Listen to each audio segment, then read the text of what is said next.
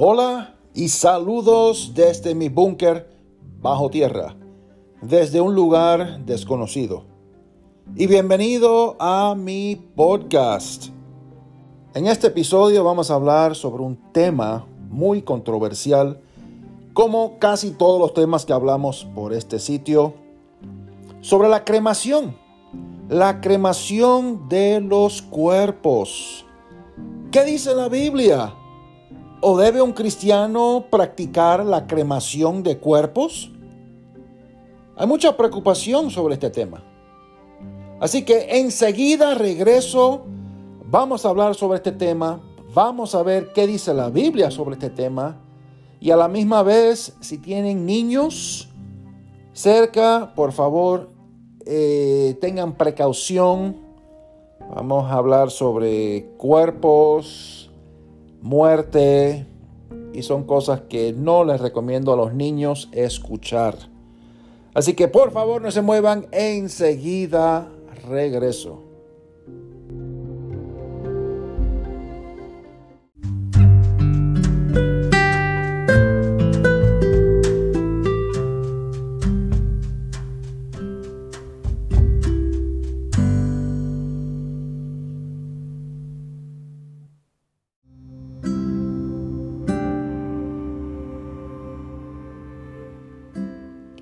Hace unos meses atrás, mi abuela falleció. A las tres semanas, muere mi prima. Y surgió el tema de la cremación. Mi madre me llama. Estuvimos hablando sobre el asunto de la cremación. ¿Qué dice la Biblia sobre la cremación? ¿Cuál es mi opinión sobre la cremación? Y estuvimos hablando sobre ese tema entre mi madre, mi padre y mi persona. Y la Biblia no habla específicamente sobre la cremación, sobre el quemar a un cuerpo después que esa persona haya fallecido, ya haya muerto. Las personas mueren de diferentes formas hay muertes desastrosas. Hay personas que mueren decapitados. Hay personas que mueren por animales salvajes. Osos, leones, jaguares, caimanes, cocodrilos, tiburones. Y esos cuerpos son destrozados son comidos. Y de esa forma murieron y fallecieron. Hay muchos que han muerto quemados, vivos.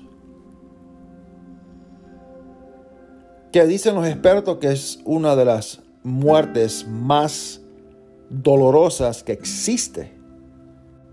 ¿Y qué tal si esas personas son cristianas?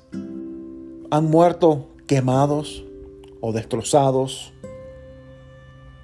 decapitados.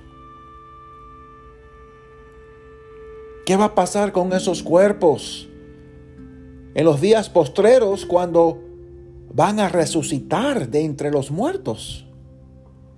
¿Va a afectar en algo que, que no sean resucitados porque sus cuerpos son tan mutilados o están quemados que no van a resucitar?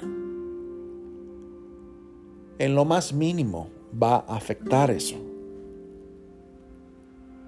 Recuerden de que nosotros salimos del polvo de la tierra. Fuimos creados de la tierra. Y hacia el polvo y la tierra regresamos. Si hemos sido sepultados y nos entierran seis pies o dos metros bajo tierra, nuestros cuerpos no van a quedar intactos. Y toda esa carne va a ser comida y va a ser alimento para los gusanos e insectos. Así que para nada va a afectar en los postreros días cuando seamos resucitados. La Biblia no habla específicamente en contra de la cremación de cuerpos.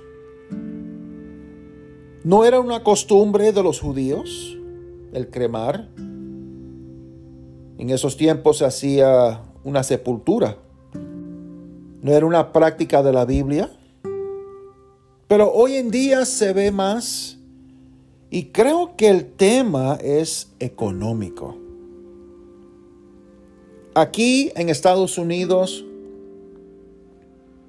un entierro, un servicio de funeraria, una velada, el paquete completo, fácilmente el costo es de 20 mil dólares a 50 mil dólares.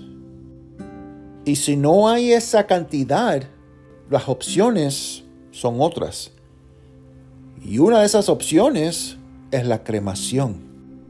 Cuando uno muere, el espíritu sale del cuerpo, el cuerpo está vacío.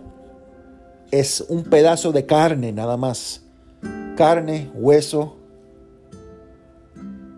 y no es más. No somos nada. Somos tan frágiles. Nuestro espíritu ya no está en ese cuerpo. Si nuestros familiares deciden cremar nuestros cuerpos, es porque esa fue la opción que eligieron y de ninguna manera va a afectar nuestro destino de nuestro espíritu. Si vamos al cielo, vamos al infierno, o va a afectar en los postreros días cuando nuestros cuerpos resuciten. Así que usted que dio la orden para la cremación del cuerpo de su ser querido, su familiar, no temas, no tengas miedo, no va a afectar en nada. Sí o sí, si ese cuerpo haya sido sepultado, el cuerpo de igual forma no queda intacto.